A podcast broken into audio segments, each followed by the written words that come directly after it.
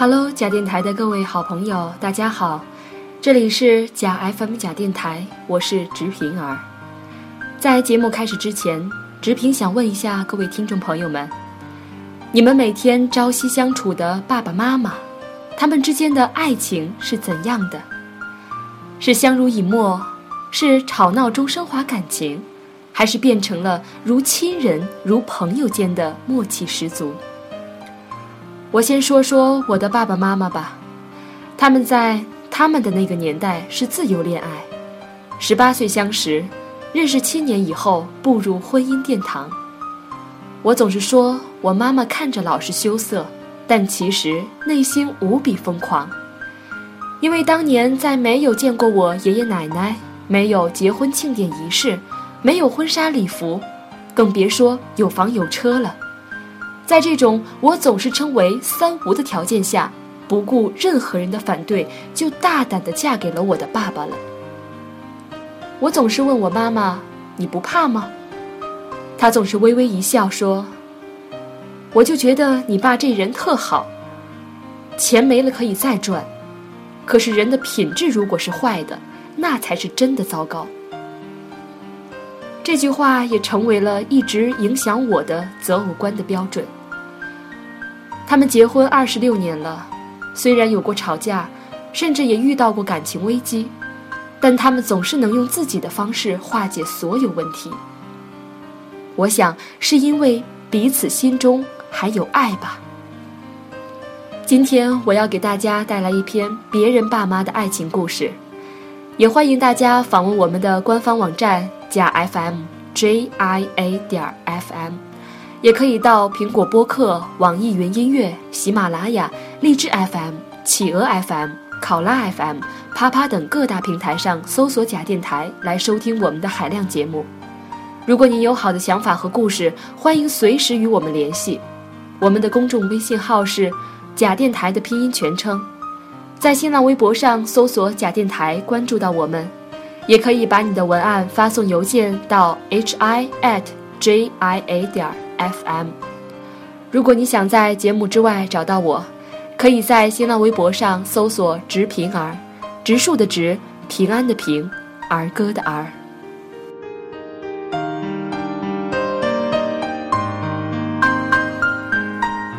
爸爸被查出身患肺癌那天，妈妈并没有表现得过度伤心，她只是怔了好久，然后悄悄抹掉了眼角的泪花。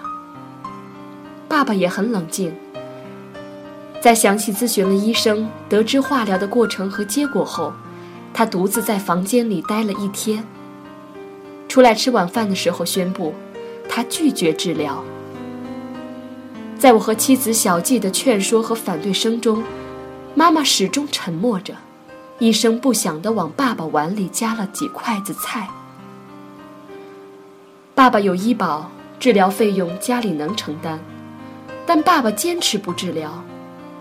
他说：“接受治疗不过是延长数月至大半年的寿命。”他不愿意把自己最后的人生放在医院，在那里接受一次又一次痛苦的化疗。在所剩不多的时日里，他希望过自己想要的生活。妈妈沉默了许久，最后说了句：“让我们回老家吧。”你爸一直想家。我和妻子小季结婚以后，把从学校退休后住到农村的爸妈接到了身边，但爸妈时常怀念农村出门就可以见到的田园河流，喜欢邻里间淳朴的家常往来，不习惯大城市里的坏空气。第三天，我和小季就将他们送回了农村老家。回去以后，他们的日子竟然也过得从从容容。荒芜已久的院子被打理得生机勃勃，爸爸隔三差五去花市买来许多花和树，雇三轮拉回家种下。我和小季每周回去看他们，小院里的花一次比一次开得繁盛。爸爸瘦弱的身体穿梭在灌木丛里，浮除松土。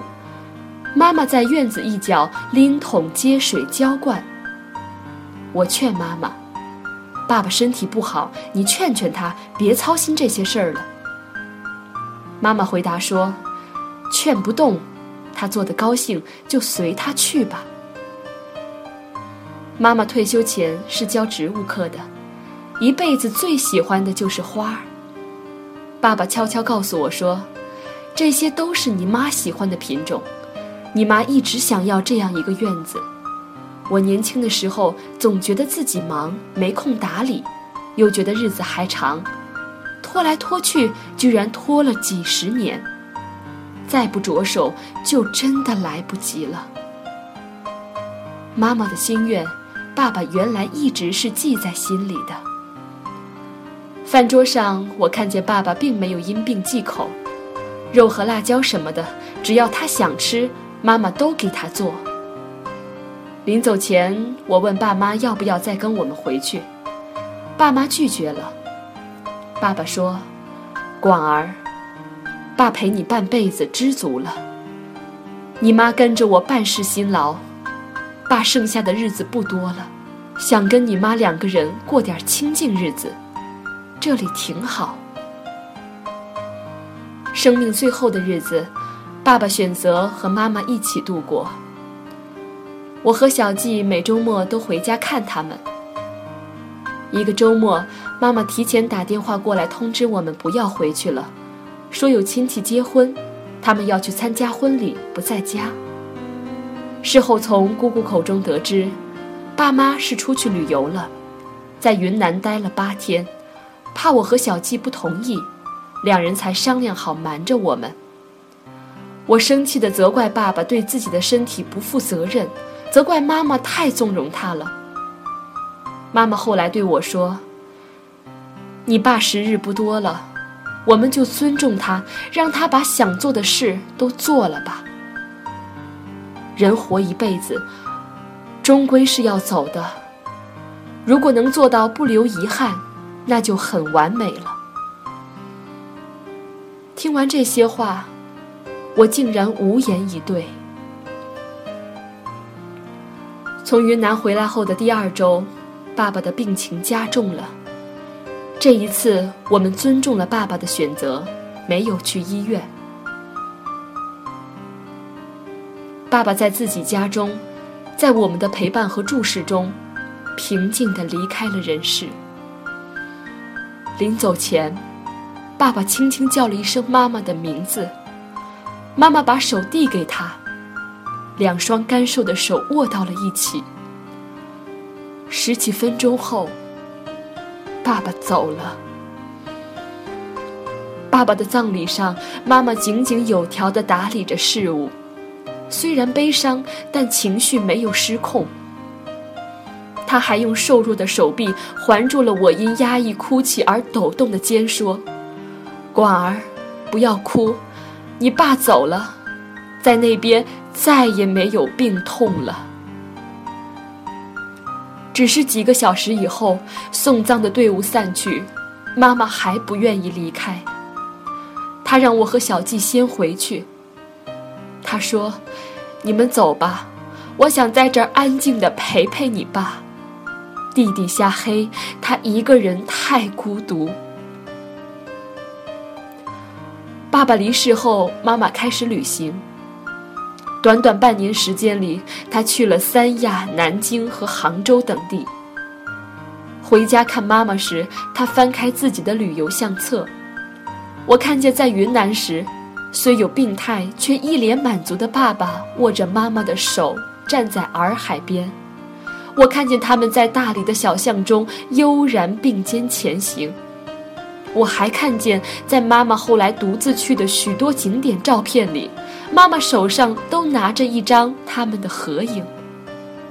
妈妈说：“这都是你爸生前想去的地方，他来不及去，我把他带过去。”这时，我才第一次读懂了爸妈之间的深情。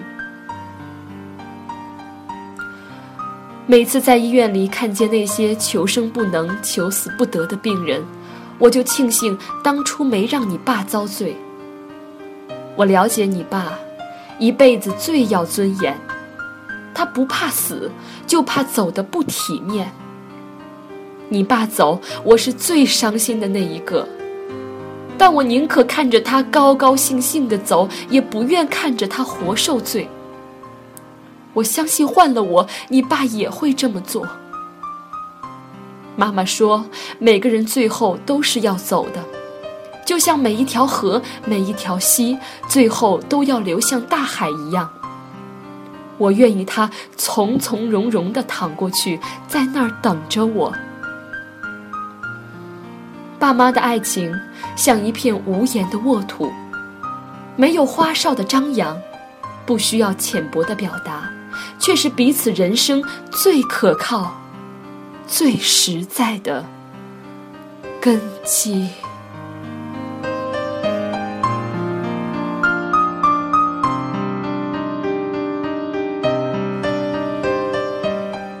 不知道多少人和直平一样。听完这个故事会潸然泪下。第一次看见这个故事的时候，我会有代入感。我除了感动于爸妈的爱情故事，更感动于子女对父母的那份理解和支持。这种理解和支持胜过老人的委曲求全。志平想说，趁爸妈还在，多陪陪他们，孝敬他们吧。